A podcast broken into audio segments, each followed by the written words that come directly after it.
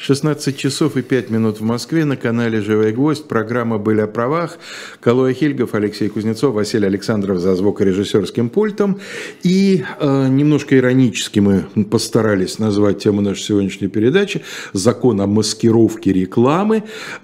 Такое впечатление у нас сложилось после чтения проекта поправок в закон о рекламе. Нет, это не проект поправок. Это не уже, проект поправок, это, это уже, собственно да. говоря... Закон, который вступает в силу. Закон.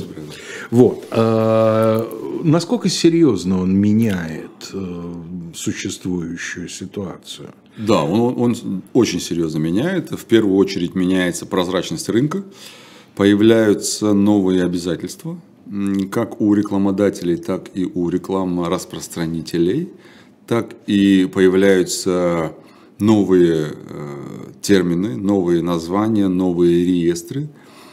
А, самое э, неожиданное сокращенное название – это ОРД. Да, я тоже на это обратил внимание, мы все-таки привыкли к тому, что это оперативно-розыскная деятельность. Да, но на самом деле это оператор рекламных данных, да, это э, будет, э, скажем, компания, мы о ней подробнее поговорим, которая будет передавать информацию о рекламе в э, единый реестр интернет-рекламы. Давайте так, начнем с самого начала, что вообще все эти изменения, они касаются в первую очередь э, интернет-рекламы.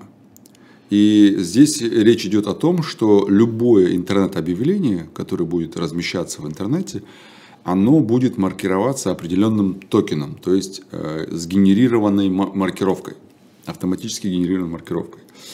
Э, это позволит учитывать, вести учет по всей рекламе. И есть здесь несколько задач, которые решают э, государство путем вот этого контроля. Первое – это, естественно, контроль за рекламой, то есть непосредственно за контентом, что рекламируется, каким образом рекламируется. Если, э, я так полагаю, что если на э, рекламе, то есть на э, непосредственно тексте рекламе, да, нет той самой маркировки этого токена, то Полагаю, что Роскомнадзор в будущем пойдет по пути блокировки всего остального, что рекламируется, если нет маркировки соответствующей рекламы. А вот э, к вопросу о том, что относится к рекламе. Вот, например, если я частное лицо, физическое лицо, размещаю на каком-то специализированном сайте, на том же Авито, например, да, угу. объявление о продаже некой там принадлежащей мне вещи. Это реклама? А, смотрите, это не реклама, это объявление, это угу. другое. А, оно не будет называться рекламой. Но если вы, например, идете на то же Авито и говорите Авито, я хочу а, там, где объявление про автомобили, разместить свою рекламу мойки, например, условно, или там запчастей автомобиля, угу. тогда это реклама. То есть реклама это не разовая транзакция, да, это обязательно предполагается, что это э, предоставление неких постоянных услуг. Да, реклама – это распространение информации о продаже товара, продаже услуг, э, предоставлении услуг и так далее.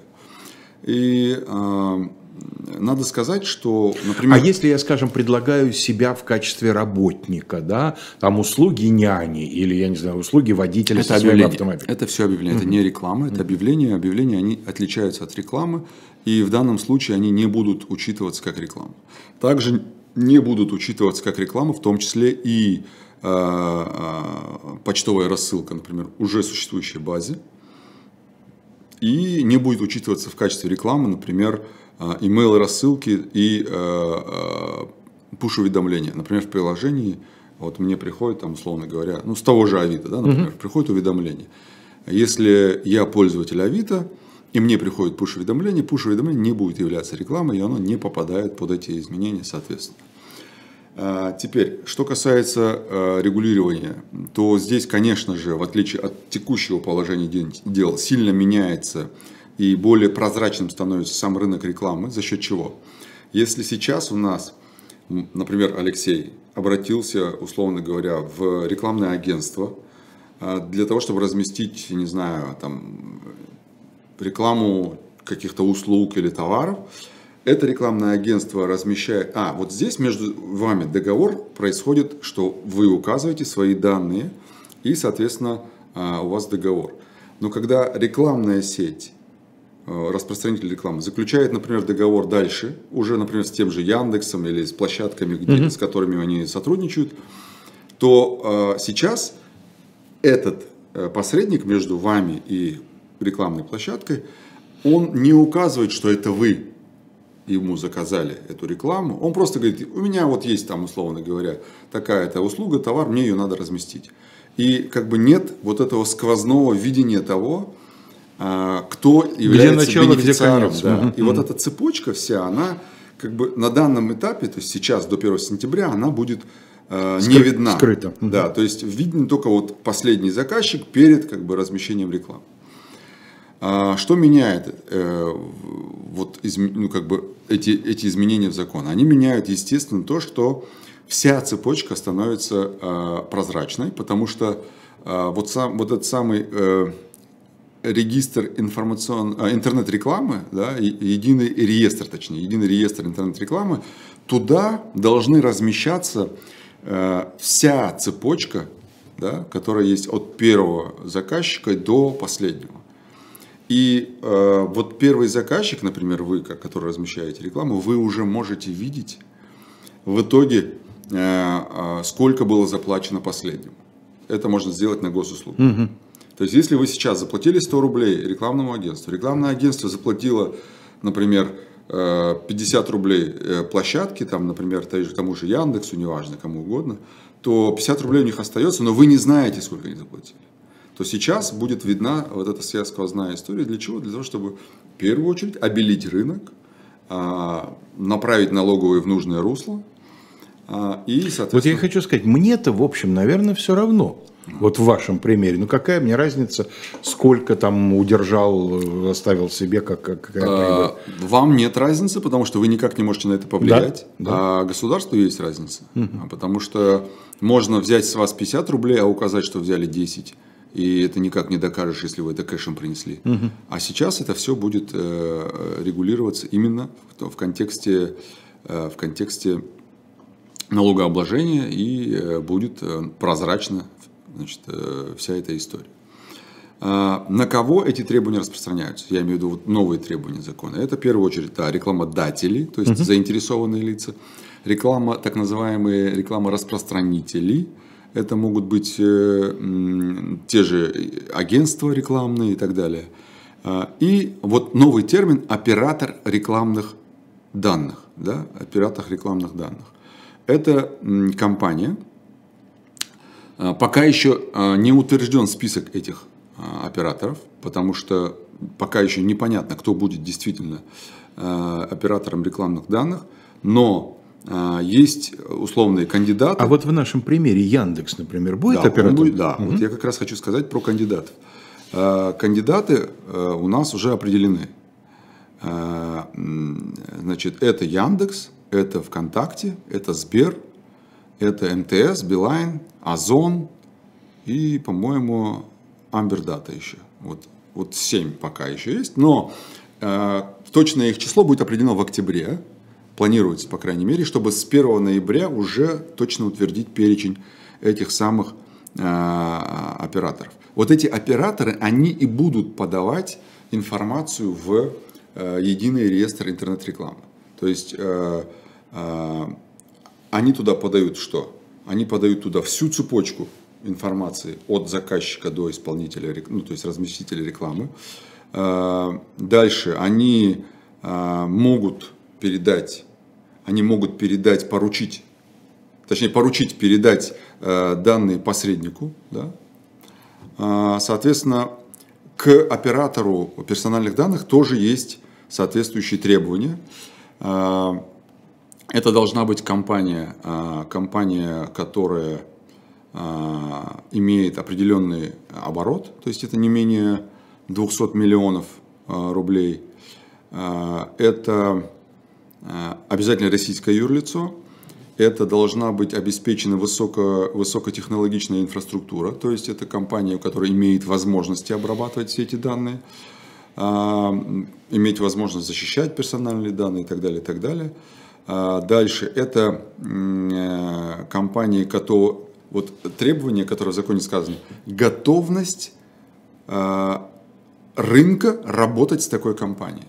То есть, наверное, здесь я предполагаю, что а, они готовы инфраструктурно, то есть принимать информацию и направлять ее в ЕРИР, то есть единый реестр, да.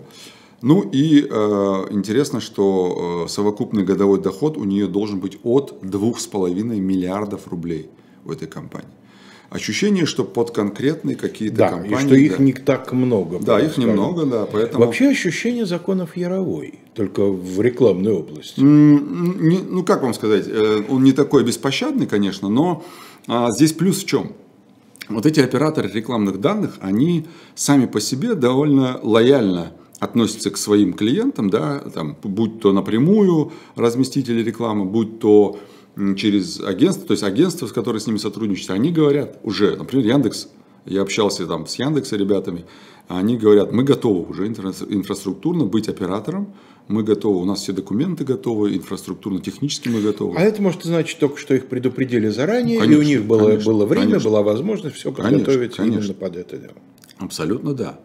А, как это будет выглядеть? Да? До запуска самой рекламы, вот, например, мы захотели дать рекламу, до запуска самой рекламы мы а, получаем токен на эту рекламу, то есть э, э, вот условное рекламное объявление, мы его направляем оператору рекламных данных, оператор рекламных данных направляет их в единый реестр интернет-рекламы, там ему дают э, маркировку этой рекламы, она возвращается к оператору рекламных данных, и а, уже идет в размещение на, а, соответственно, в сети, в интернете. То есть этот токен, это будет некий индивидуальный цифровой да, код? Да, обозначать, обозначатель, да, маркировка, э, которая будет обозначать, соответственно, что вот эта реклама, да, она разрешена, она... Ну, то есть так, такой своеобразный QR-код. Да, QR-код да, да, да, на совершенно, физическом совершенно товаре, да, это на, на рекламе. Совершенно верно. Дальше.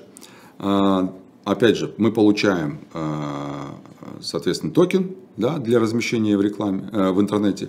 В течение 30 дней после необходимо, во-первых, передать э, отчет с детализацией актов. Вот очень многие спрашивают, а нужно ли сами акты сканировать, передавать там и так далее. По крайней мере, э, об этом прямо не говорится. Детализация актов может предполагать в том числе и просто реквизиты актов номер, там, да, наименование и так далее. То есть сам условно документ сканированный, там, там ни о чем, об этом ничего не говорится, но многие считают, что и их придется отправлять, но я думаю, что нет. Какой же опять колоссальный объем а, работы, конечно, да. И работы, и хранения информации, и всего прочего. В общем... А, информацию также необходимо подавать в в оператор рекламных данных. То есть э, мы с вами, как, например, реклама-распространители, точнее рекламодатели Датели, да. и реклама-распространители в лице агентств там, и так далее, и так далее, э, они все должны подавать информацию в ОРД. Какую? Первое. Всю цепочку да, э, рекламных от заказчика до последнего исполнителя. Э, здесь, э, э, соответственно, а, не нужно сканировать договоры, не нужно все это делать, просто реквизиты, а, естественно, там соответствующие данные по, ну, короче говоря, те данные, которые позволят идентифицировать заказчика. Да, вот как бы э, эта история. Дальше. А, как это будет работать? Если сейчас э, работает, как я уже сказал, да, рекламодатель, агентство, агентство размещает там, и информация о рекламодателе вот здесь вот не появляется то сейчас это будет так, что рекламодатель идет в агентство, агентство, соответственно, идет в рекламную систему, то есть распространитель рекламы, там он размещает данные о заказчике своем, о себе, да, и дальше уже оттуда, от рекламной э, системы, то есть кто, кто распространяет. Причем надо сказать, что рекламная система и оператор э, э, рекламных данных это может быть одно лицо. То есть Яндекс, например, он может как распространять, так и оперировать этими данными. Здесь э, нужно как бы ну, просто воспринимать это, не путать, не, не бояться, что это одно и то же лицо, это нормально. И вот здесь вот рекламная система, ну, тот же Яндекс, да, он, он э, вот эти самые рекламные объявления э, присваивает он в лице уже не рекламы распространителя, а в, в лице оператора рекламных данных, он присваивает объявлению токен, да, и этот токен идет в интернет. Все, то есть, э, точнее, это объявление вместе с токеном идет в интернет как реклама. И здесь, вот оно пошло в интернет, но при этом оператор рекламных данных, там ВК, Яндекс, неважно, они передают все эти данные, которые они получили, они передают в единый реестр интернет-рекламы. То есть а, это на слух может быть сложно воспринимать, но если рисовать, то довольно просто. Я вот над чем думаю. А, ну, налоговый интерес государства понятен, да, разумеется. А как, что еще? Какие еще проблемы позволяют решить вот это, ну, в общем, такое чрезвычайно массивное и сложное регулирование? Во-первых, э, непонятно, как, например, контролировать рекламу, которая ну, запрещенных предметов, например, да, там запрещенных каких-то вещей. Понятно. А, поэтому здесь, ну, понятно, что основная задача это бюджет. Угу. Да, это как бы, ну, да, на мой взгляд, это так. Что касается всего остального, то это, ну, как бы рекламный рынок, он многие годы, наверное, потому что так было выгодно, оставался таким э, полупрозрачным, полупрозрач, даже, скажем так, серым. Да? Угу. Он был таким местом, куда как бы заходишь, как бы вроде как бы все есть, все понятно, но и в то же время непонятно, как ценообразование происходит, как там наценка в цепочке, да, там сколько указал, сколько отразил, сколько на самом деле получил. То есть вот это все. А здесь будет все понятно. Да? То есть, во-первых, ты платишь за это сам, а, и, во-первых, ты видишь, какая цепочка наценок или там наоборот а, скидок пошла. Ну, то есть, в общем, произошло то, что несколько лет назад произошло с бутылкой алкоголя. Да? Введение вот этой вот системы ЕГАИС теперь позволяет проследить каждую конкретную бутылку, бутылку да. от, так сказать, завода и до там, конечного продавца, да, там, до, до небольшого магазина. Да? Вот то же самое будет с рекламным объявлением. И э, в этой связи нужно понимать, что э, многое изменится. Да? Я имею в виду непосредственно в подготовке документов, в подготовке Э, взаимодействие с операторами рекламных данных. Да. Многие рекламные агентства должны будут пересмотреть всю свою э, нормативку внутреннюю, э, пересмотреть, естественно, договоры. Ну, я думаю, те, кто занимается этим, скажем так, ну, они все профессионально занимаются, но, скажем, более серьезно подходят к организации процесса своей работы, они наверняка уже подготовились или, по крайней мере, готовятся. Но в целом сейчас для многих это пока еще темный лес, конечно. Как вы думаете, это приведет к удорожанию рынка рекламных услуг? Конечно. То есть в конечном итоге нам, обычным потребителям товаров и услуг, это в конечном ну, итоге конечно, выйдет ну, боком. смотрите, э, это, это же будет дороже, потому что что? Потому что сам процесс удорожается. Удорожается, конечно. Взаимодействие установить, это направлять. Э, Сотрудников новых нанять, ну, потому что да, этим кто-то должен заниматься. Да, поэтому, конечно, удорожает э, процесс и, соответственно, удорож... становится дороже реклама. А, что касается... Ну, станет дороже реклама, станет дороже товар, естественно. Ну, конечно. Поскольку реклама – это часть расходов, да, так сказать, продавца или там производителя. А, значит, информацию, которую необходимо предоставлять, а, в целом можно разделить на условных три блока. Это первый блок э, сведения о рекламодателе, то есть э, о первоначальном заказчике рекламы, mm-hmm. да, сведения о рекламораспространителе, то есть вот эта цепочка, сколько бы их ни было. Угу. Там, да? Рекламных агентств. Да, и самое важное – это информация о договоре между рекламодателем и рекламораспространителем. Предмет договора, цена договора, параметры целевой аудитории, как проводится рекламная кампания и так далее, и так далее. А, информация о рекламе самой должна включать там целый перечень необходимых э, пунктов, да, которые должна включать в себя реклама. Это токен, который присвоен, да, то есть э, номер э, рекламного объявления, э, общее описание объекта рекламирования, да, то есть то, что мы рекламируем, э, текстовая реклама, визуальная, аудио и так далее, и так далее, тоже должно быть указано. А, какие использовались средства или будут использоваться средства для распространения рекламы. Я имею в виду, какие сайты, какие там программные обеспечения, какие-то приложения а, и так далее, и так далее. Ну, естественно, реквизиты, ИНН и так далее, и так далее, тоже все. То есть целый перечень требований, которые необходимы. И это к вопросу о том, а, удорожает это или не удорожает. Естественно, конечно, это будет удорожать все. Если говорить о порядке предоставления сведений, то все это должно, во-первых, происходить до публикации. То есть мы не можем сначала опубликовать, а потом все сделать и там, не знаю, в догонку прилепить токен. Да, то есть маркировочку. Нет, э, сначала все это проходим, и только потом... Как с акцизной маркой. Уж да. извините, у меня почему-то сегодня аналогии вот именно в эту э, сторону. А, и все это делается э, до. до. То есть э, рекламодатель или реклама-распространитель сначала передают информацию о планируемой к размещению рекламу оператору рекламных данных, тот предоставляет токен, и только после этого э, мы отправляем рекламу на публикацию. Э, по большому счету, если там рисовать это схемой, то ничего сложного нет. Тем, тем более, что э, вот эти самые операторы рекламных данных, Яндекс и так далее, они очень, скажем так, лояльно относятся к своим заказчикам и тем, кто будет направлять им данные, потому что они ну, большую часть работы берут на себя. Но тем не менее, э, ни реклама распространитель, ни рекламный заказчик, они не освобождены от ответственности предоставлять э, эту информацию. Кстати говоря, что, что, говоря, а, что говорится об ответственности? А, здесь э, речь идет о административной ответственности в первую очередь. Недавно представитель Роскомнадзора заявил, что до 1 марта никаких а, наказаний не будет за нарушение, поскольку рынок должен привыкнуть и так далее. Но э, у нас есть э, действующая статья КОАП, и она э, никак в примечании к этой статье я не нашел, что заявление представителя Роскомнадзора является основанием для непривлечения, угу. поэтому не могу сказать, что не будут привлекать.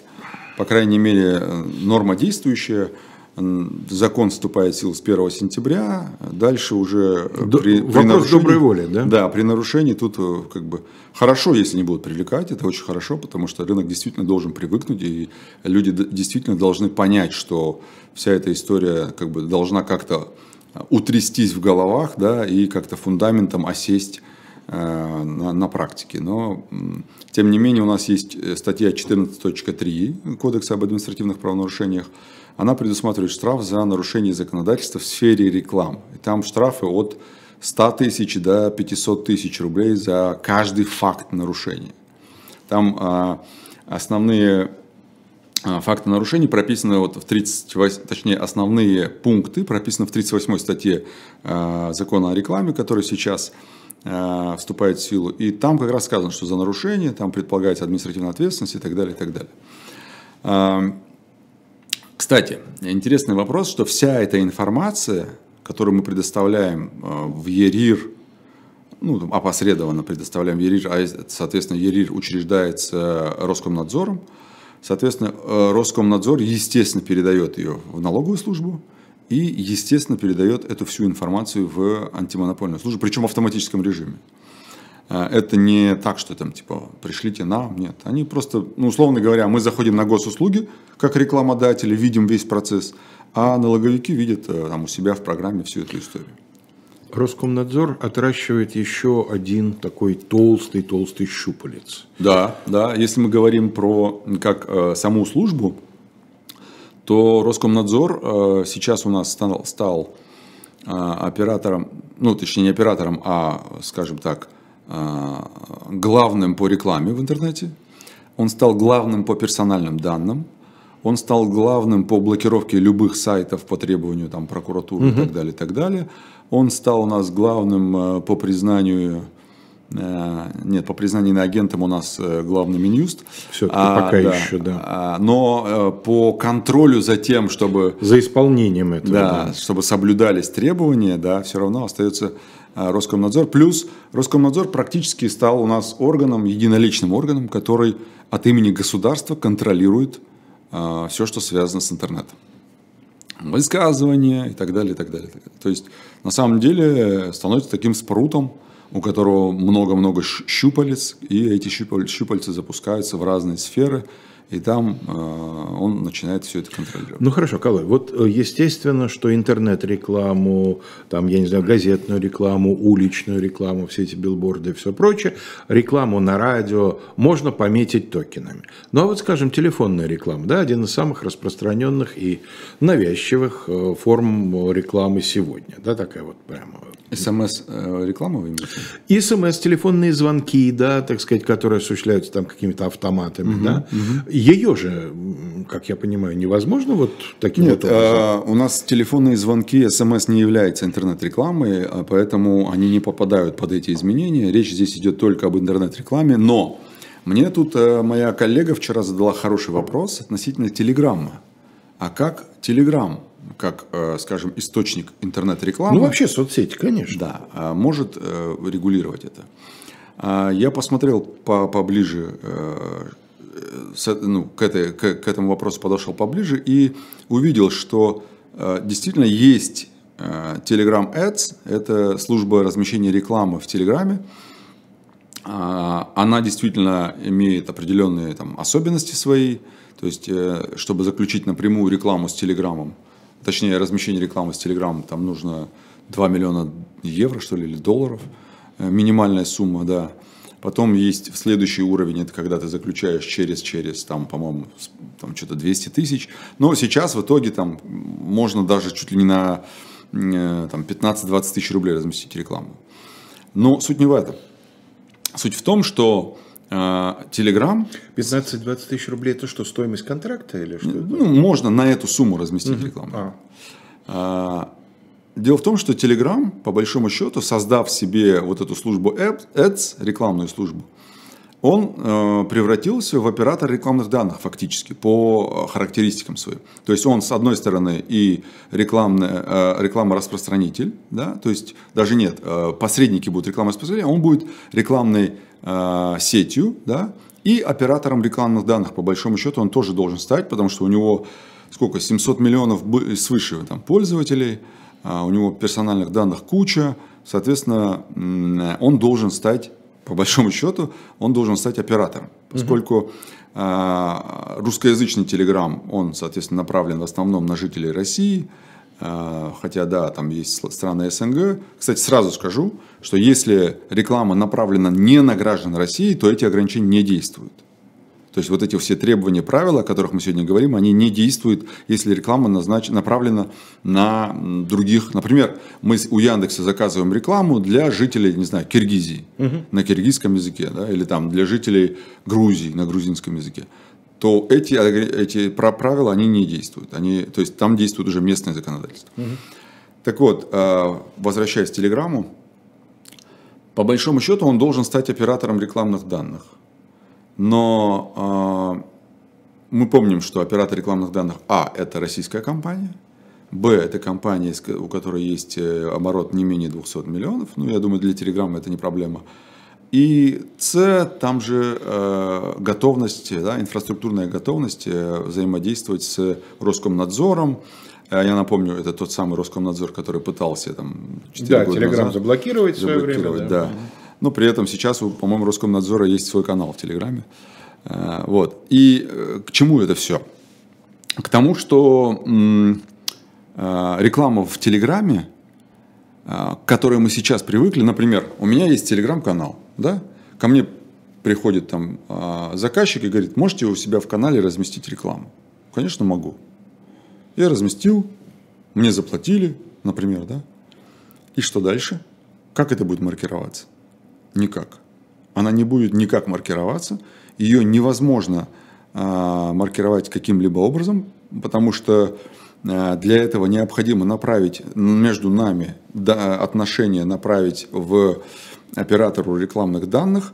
Он должен нам присвоить токен, но у нас вообще этого нет. Я имею в виду, мы э, как бы не... Э, у нас процесс а, не договорной. То есть у нас нет э, подписанного договора, заказа и так далее. И мне кажется, что здесь будут приняты дополнительные какие-то меры, которые будут ограничивать, например, тех же администраторов телеграм-каналов, которые размещают рекламу, а, ограничивать их в том, чтобы они могли это делать в обход требований. Хотя Я не думаю, что это большой рынок рекламы. Да, Трудно Telegram. сказать. А кроме того, если он окажется относительно свободным от этой зарегулированности островком, он быстро подрастет, естественно. О, конечно, он подрастет. И вот как раз я к этому и клоню, что а, когда он подрастет, вероятно, есть риски, что они будут как раз а, дополнительные меры принимать к тому, чтобы регулировать эту часть, да.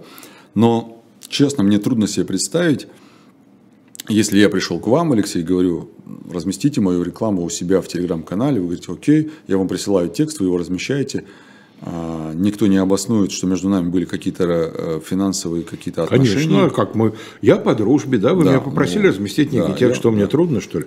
Вообще, я думаю, что это должно привести к расцвету так называемой джинсы, то есть скрытой задрапированной да. рекламы, Может да, быть, такой, которая формально рекламой не является, но по сути выполняет именно такие функции. А, ну, допускаю, да, что текстовая реклама станет какой-то джинсой, возможно, да. И потом будут проводиться экспертизы на предмет того, являлась это реклама. Являлась это реклама это или не реклама, да, как вспомните в 90-е годы там в некоторых э, кинофильмах и сериалах вдруг начинал навязчиво появляться, например, водка определенной марки, да, или там, я не знаю, еще каким-то образом некий, некий бренд постоянно упоминался. Ну вот, пожалуйста, это все. А что касается рисков, то здесь э, вот введение этой прозрачности э, у налоговых органов будет э, дополнительная возможность проверять, во-первых, реальность совершения операции. Вот представляете, я вам заплатил миллион рублей за размещение рекламы в интернете. Вы там приняли у меня эти деньги, я вам заплатил еще 1 миллион, потом еще 10 миллионов, вы приняли деньги, мы с вами подписали акты, а потом э, к нам приходит налоговый и говорит, а где реклама? Реальность выполнения работы где? Вы говорите, ну это же интернет, уже все прошло, закончилось. Ну, как бы были рекламные, да, показы, вот у нас там данные по переходам, кликам, там, не знаю, а, звонкам, лидам и так далее, mm-hmm. заявкам. Вот у нас информация есть, ну, как бы, а что еще? Он говорит, ну, слушайте, а может, вы не делали вообще рекламу? Да? Может, это все была такая воздушная история? Ну, это вот то, что происходило. И, и начинают гнуть в сторону мошенничества. Да? Вы нет, с самого там не мошенничество, нет, там не мошенничество даже. Там а, могут быть разные а, истории, там и а, там, вплоть до уклонения от оплаты налогов и так далее. Может быть разные истории. Но суть в том, что у налоговиков сейчас появляется возможность проверить реальность совершения операции. Вот я вам заплатил, вы разместили э, объявление, но там уже есть токен, который позволит Роскомнадзору или налоговой да, найти сам найти продукт, сам продукт и, mm-hmm. и проверить реальность исполнения обязательств. И тогда получается, что э, если, например, цепочка огромная, да, то где-то в этой цепочке может быть и техническая компания, а, появляется возможность проверить ценообразование этой рекламы, да, а, и, соответственно, признать ту или иную компанию техничкой. Например, если э, заказчик пришел к э, компании А, компания А заключила с компанией Б, Б заключила с С, причем между Б и С цена одинаковая, все одинаковое, просто прогнали деньги, то зачем Б в этой цепочке? Какие послед... последствия будет иметь вот это признание ее технической а, компании? А, ну, там будет зависеть от того, был ли уход э, от налогов, угу. были, были, ли, были ли какие-то оптимизации не незаконные, да? То есть техническая компания это сразу подозрение, да, что, конечно, что конечно, это некое что-то, какая-то схема. Э, кроме того, они же, там же есть еще и э, указание учета да, расходов. То есть, например, э, расходы на маркетинг, да, на, они не могут превышать 1% от выручки э, от реализации, которая определяется, соответственно, налоговым кодексом. Это же по закону? Да. А почему? А, как... а, объясню. А, вот сейчас Мне кажется, имея... Дел предпринимателя? Согласен. Имея, имея, ну почему? Потому что невозможно было отследить эти деньги. А сейчас можно. Сейчас, имея на руках рекламный договор, налоговики может, могут э, спокойно взять, переквалифицировать те или иные расходы э, в маркетинговые, да, которые подлежат, соответственно, нормированию. Они не, не более 1% от выручки в соответствии с 249 статьей Налогового кодекса. В общем, если говорить коротко, то вся эта история с вот этими изменениями, она в первую очередь направлена на то, чтобы обелить этот рынок и дать фискальным органам возможность видеть реальную расходную часть и реальность исполнения обязательств по таким договорам, потому что до сих пор это было сделать крайне трудно. Теперь, а, есть постановление правительства а, номер 974, в котором сказано, что а, есть определенные формы отчетности, которые нужно передать в Роскомнадзор. Вот это постановление правительства, оно определяет эту форму отчетности. Я скажу чтобы запомнили наши зрители, 28 мая 2022 года постановление правительства Российской Федерации номер 974. Вот, а, в нем есть образцы вот этих самых форм отчетности, которые нужно направлять в Роскомнадзор. А, подавать ее можно будет только по электронным каналам, то есть не в бумажном виде, и через личный кабинет на сайте Роскомнадзора. Для этого лучше всего иметь какую-то уже под, под, э, подтвержденную, э, подтвержденный аккаунт на госуслугах, потому что это гораздо проще, упрощает всю э, эту историю и с электронной подписью и так далее, и так далее.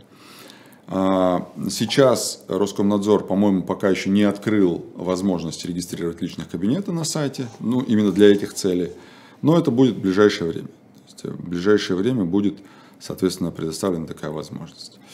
Для того, чтобы, скажем так, быть готовым к этим изменениям, в первую очередь необходимо понять э, расходы на рекламу в компании, э, выделить рекламу, которая размещается в интернете отдельно, проанализировать, э, какие из этих реклам подлежат отчету. Я имею в виду выделить там, не знаю, почтовая рассылка не попадает сюда, значит это не, значит, угу. хотя это интернет-реклама, да, по большому счету. А, дальше определить, кто в компании будет ответственен за организацию отчетности. Ну и дальше уже, как я сказал, готовить э, формы для отчетности в Роскомнадзор. Ну вот если так э, говорить коротко, то а, а, это так. Опять же, возвращаясь к Телеграмму, если отвечать на вопрос, попадает ли Телеграм в эту историю, то коротко скажу, что да. Другой вопрос, что Telegram, если он не будет, э, скажем так, выполнять требования закона, э, да, мы понимаем, что сама компания располагается за пределами страны, но целевой аудиторией компании является в том числе и жители нашей страны, а это значит, что они должны выполнять требования нового законодательства, ну то есть изменений в законе. Это значит, что все, э, все это должно попадать в Э, регулирования новых, новыми изменениями в законе. Я, честно говоря, все равно пока себе не очень представляю, как все это будет э, функционировать. Э, но самое главное, что э, вот по ходу вашего рассказа у меня сложилось ощущение, что э, нам потребителям рекламы, да, от этого совершенно не холодно, не жарко, только наоборот, вот то, что расходы неизбежно вырастут, придет к тому, что вырастут стоимость конечного продукта, да, угу. и таким образом мы, может быть, и незаметно для нас, но опять наша повседневную жизнь Э, так сказать, нам опять залезают в карман в конечном. Ну, а, ну кому-то должны были эти расходы, на кого-то должны были лечь. В итоге они лягут на непосредственно рекламодателя, то есть того человека, э, кто заказывает, да, или той компании, рекламодатель обладает редким талантом в конечном итоге свои расходы перераспределять на э, конечного покупателя. Да, Это же конечно. понятно. Конечно, да. Но... Опять же, тот же самый пример с акцизными марками. За э, марку, купленную производителем, в конечном итоге все равно заплачу я. Ну, Тот, кто а... купит пачку сигарет или бутылку спиртного. Конечно. То есть, э, в данном случае я и говорю, что э, рекламодатель – это и есть мы. То есть мы, кто заказывает эту рекламу, неважно, это юрлицо, физлицо, тот, кто заказывает рекламу, на него и лягут основная часть расходов, э, которые, ну, соответственно, будут увеличены за счет э, вот этой всей процедуры, которая сейчас есть. Но с другой стороны, давайте подумаем, да, ну, не, невозможно же вот так бесконечно держать рынок в серой зоне. Но это же реально серая зона, мы же понимаем, ну невозможно отследить рекламу в интернете. Ну, ну вот, а, если, например, вы мне заплатили денег, я размещаю ваш текст э, в интернете, ну, на своем сайте, неважно где, и в этот же промежуток идет проверка, да, можно проверить. Но невозможно проверить, даже если вы скажете, а это должно быть, не знаю, подтверждено скриншотами с экрана, там, где была размещена реклама. Да ради бога, этих скриншотов сделать кучу можно за один день миллион. И чего? Это же не подтверждение. Скажите, а вы не пытались установить, это исключительно отечественное ноу-хау, как мы любим говорить, не имеющий аналогов, или э, заимствован чей-то уже имеющийся опыт? А, я скажу так, э, могу сказать по Соединенным Штатам, э, там реклама э, тоже довольно жестко регулируется, там интернет-реклама не отделена от офлайн рекламы, и она регулируется, опять же, одним законом.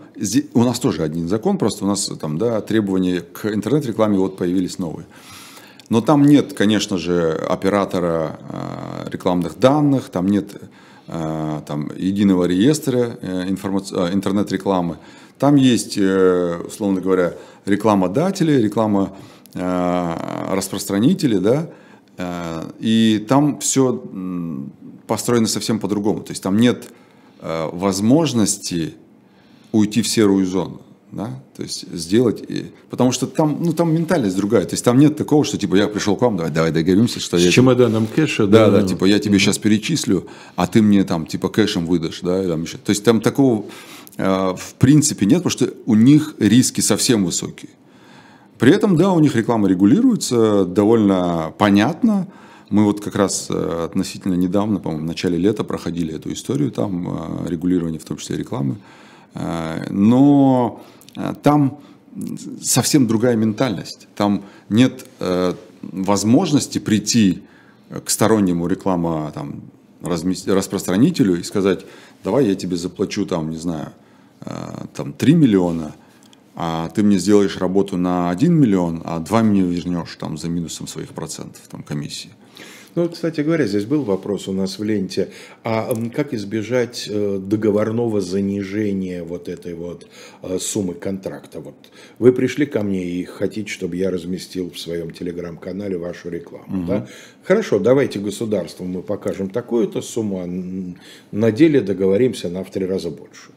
Ну, во-первых, э, у интернет-рынка, интернет, у рынка интернет-рекламы уже сложились определенная э, ценовая политика распространения рекламы.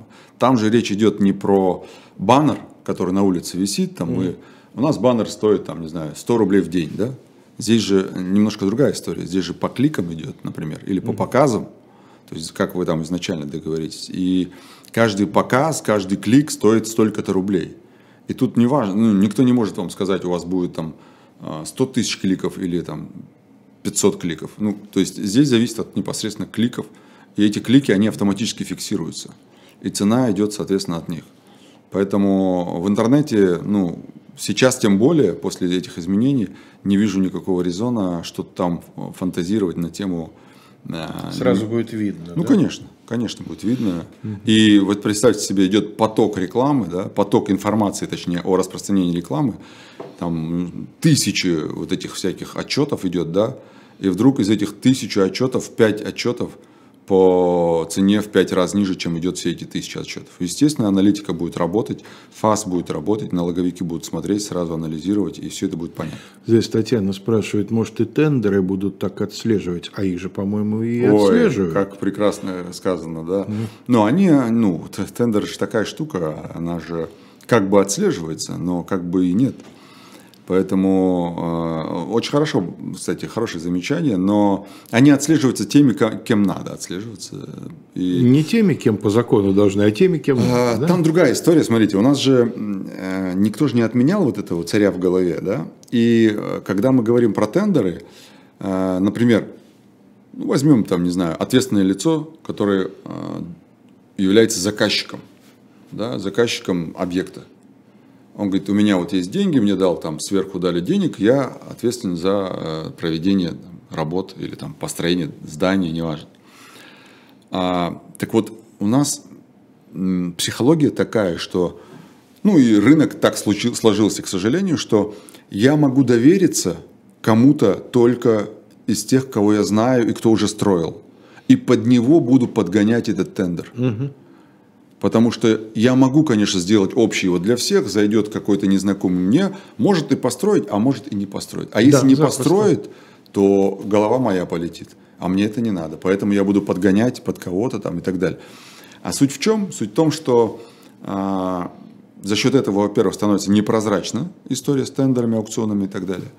А во-вторых, а, почему он вообще допущен тогда, если он такой плохой? Почему он вообще допущен до того, чтобы он мог выиграть это? Он вообще не должен быть допущен. Но так бывает, к сожалению. И часто, потому что сами же организаторы бывают заинтересованы в том, чтобы допустить такого. По понятным, понятным причинам. Вот и все. А, поэтому по тендеру можно, кстати, отдельно поговорить по ним. Это такая бесконечная тема, а, которая, ну, на самом деле, э, это бич нашей страны, потому что безумное количество. Вот даже сегодня общался с людьми, которые выиграли тендер на стройнадзор, то есть они надзирают за строительством, за строительством понятно. А, а, в жилых домах, которые не достроили, дольщиков. А, заказчик является государственным а, лицом, то есть учрежденное правительством Москвы лицом, а, и заказчик а, ведет себя ну, совершенно отвратительно. То есть он заинтересован только в том, чтобы воровать деньги. Ну и как вообще тогда с этим быть? Э, его начальство говорит, говорит там типа, исполняйте контракт, все как надо. Ему одни отчеты подсовывают, а э, на оплату другие отчеты. Ну, угу. это ну, такая, это, это, знаете, это в крови у нас. Салтыков, Щедрин.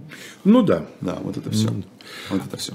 Как вы думаете, в какие еще области в ближайшее время ждать нам стоит э, вот проникновения подобных технологий, скажем. Я так. думаю, что все, что связано с интернетом, оно так или иначе будет... Э, все будет в токенах, да? Да, все, ну, все, все будет... будет затокенизировано, да. да. То есть все, что связано с интернетом, я имею в виду, да, реклама, а дальше это может быть э, и глубже пойти, то есть это может пойти в сторону каких-то уже непосредственно категорий публикаций, может быть, да, с учетом а, той цензуры, которую мы сегодня имеем – а, может пойти дальше. То есть э, а, у нас же нельзя там, по закону оскорблять в кавычках э, органы государственной власти, там, да, там, президента там, и так далее, и так далее. А, вот как Это... раз на прошлой неделе кто-то оскорбил органы государственной власти Министерства иностранных дел в лице министра Лаврова. Кто-то сказал что-то о Лаврове, все, уже власть оскорбил. Да. Так вот, э, э, я думаю, что все, что связано с интернетом, будет закручиваться. Будет закручиваться, и э, уж почему-то, я не знаю почему, но у меня ощущение есть, что все-таки YouTube следующий. Угу. Есть у меня такое ощущение. Я могу ошибаться, и слава богу, если я ошибусь. Но единственная причина, на мой взгляд, почему YouTube сегодня еще вещает, и мы с вами здесь сидим и с удовольствием говорим то, что мы хотим говорить, это то, что YouTube а, имеет слишком много разного, разношерстного зрителя нашего российского, в том числе и того, кто нужен, например, э, власти. Да, э, я тоже слышал такую точку зрения, что поскольку значительная часть того, что на YouTube предлагается, это развлекательный контент, угу. да, то чтобы не озлоблять особенно под единый день голосования простого избирателя, у которого дети мультики смотрят в YouTube, да, угу. он сам смотрит там рыбалку, бокс, еще что-то. А, тем более, что мы видим сейчас э, по всем данным, по медиаметрике и так далее, количество зрителей там, первого, второго, третьего, пятого каналов, они сильно падают, а, причем за последний год существенно упали, полгода там. Поэтому им нужна резервная площадка для того, чтобы ее там а, могли транслировать, скажем так, иную от нашей с вами точку зрения, например. А как же Рутюб, о котором так много шумели, что а, вот слушайте, это будет? Рутюб, э, к сожалению, э, это плохая-плохая копия Ютуба. А, а как, как известно, плохая копия далеко не, не летит. поэтому она э, останется Песок плохой неважная копией, да. замена овсу, Да, говорил да, да, герой да, да. э, одного Совершенно из верно. рассказов о Генри. Да. Совершенно верно. Э, Поэтому Рутюб останется площадкой, куда влили много денег и нет никакой отдачи. Я полагаю, что так. Я полагаю, что так. Хорошо, ну что же, значит, как я понимаю, все, о чем мы сегодня говорили, э, нас всех коснется, да, так сказать, э, результатом этого будет дальнейшее ползучее повышение цен на товары и услуги. Сделать мы с этим ничего не можем. Да, ну а что мы с этим сделаем? Ну, это цену формирует рынок. А рынок такой, что если где-то удорожал процесс рекламы, значит удорожает и товар, и услуга. Вообще, конечно, у меня еще один вопрос по поводу того, насколько это рынок, потому что вот э, с этими операторами рекламной деятельности, что-то здесь мне все больше и больше это напоминает на мон- монополию, да, или, э, ну, не монополию, потому что их будет все-таки там, видимо, десяток, полтора, да, но создание такого некоего карте- Пула, пула, картеля, пула, да, управляемого. Да, который- да, да, да, это будет управляемый пул, который, самое главное, взаимодействует с государством. Вот, я хотел сказать, вы несколько раз повторили, что они лояльны по отношению к клиентам, но они ведь по отношению к государству очень Ну, лояльны. в первую очередь, да, потому что мы, мы, мы говорим о Сбере, мы говорим о Яндексе, О Яндексе, о конечно. ВК. А, кстати говоря, мы не сказали, но надо сказать, что, например, реклама, условно говоря, в Инстаграме, который запрещен на территории нашей страны, но при этом через VPN все им пользуются, а, эта реклама, она не попадает под, э, там, ну, условно говоря, я порекламировал ваши товары у себя на странице в Инстаграме или Фейсбуке, то это не попадает под требования, точнее даже не так. А, Это может попасть, но пока как эм, отрегулировать этот момент, то есть как можно присвоить токен такой рекламе, непонятно. А, Это то же самое, как и непонятно, как присвоить токен рекламе в телеграм-канале. То есть э, я не через оператора это делаю, я делаю это напрямую с администратором канала. И должен ли администратор канала направлять эту информацию оператору рекламных данных? А- И кто в данном случае будет являться оператором рекламных данных? Поскольку распространяется он в Телеграме, то Телеграм должен быть по большому счету оператором. Но а, пока мы от Телеграма никаких а, скажем, ни- никаких э, новостей и информации на эту тему не получаем. А, Соответственно, если а, тот же там, Дуров решит, что нужно а, становиться оператором рекламных данных, то это будет через соответствующее юрлицо. Если нет, то непонятно, как это должно маркироваться. Ну и кроме того, насколько я понимаю, что тот же Яндекс меняет хозяина в ближайшее время. Не Яндекс меняет, нет, они там э, рокировочку произвели по главной странице. Яндекс.ру страница будет э, фактически отдана в ВК, ВКонтакте, а, а у Яндекса будет просто Яру. А, Яру, причем она будет э, выглядеть э, абсолютно без новостей, без рекламы, вот как Google выглядит, главная страница. Вот ровно примерно так же, только в контексте Яндекса. А, ВКонтакте, соответственно, забирает Дзен, Яндекс.Дзен и Яндекс Новости. И, соответственно, ну, понятно, к чему это может привести. А, Ну, Яндекс таким образом, на мой взгляд, честно, я вчера об этом думал, мне кажется, Яндекс таким образом просто... Пытается спасти остатки Да, репутации. да, да, да. Возможно, совершенно да, потому что трудно ну, то есть понять. Яндекс Новости это позорная история в истории Яндекса самого. А, И, Несомненно. И э, мне кажется, что вот эта вот сегрегация выбора новостей, она привела к тому, Они, что по-моему, потеряли первыми домимикрировали вот до этих вот мышей, когда стали появляться новости, типа в там немецком интернете жестко раскритиковали там Ну, это- Ангелу Меркель. Выясняется, что какой-нибудь пользователь с ником Ферфлюхты 321 там написал Путин молодец, а Меркель там Да, не да, да. молодец. Причем оказалось, что он из России. И это новости. Ну, это... Так, уважаемые наши, наша аудитория, в ближайшее время вас ждет э, передача «Слухай эхо» на канале по-прежнему «Живой гвоздь». Вы э, встретитесь с э, Айдаром Ахмадиевым. Затем на один час вы переключаетесь на канал «Дилетанты». Мы с Сергеем Бунтманом ждем вас после 18 в программе «Не так». Сегодня речь пойдет об очень интересном человеке, очень необычном человеке, очень необычно жизни э, о великом князе Николае Константиновиче, племяннике Александра II и двоюродном брате Александра III, который был подвергнут неким судебным процедурам, тоже очень нестандартным, за кражу. Да, вот среди великих князей. Э, чуть Это ли... было возможно только в период Александра II. Это было возможно в период Александра II, да. Ну, он там, в общем, тоже достаточно нелинейно отреагировал на всю эту ситуацию. Если будете слушать, то мы вам про это расскажем. После 19 Антон Орех беседует с политологом Кириллом Роговым в программе «Особое мнение».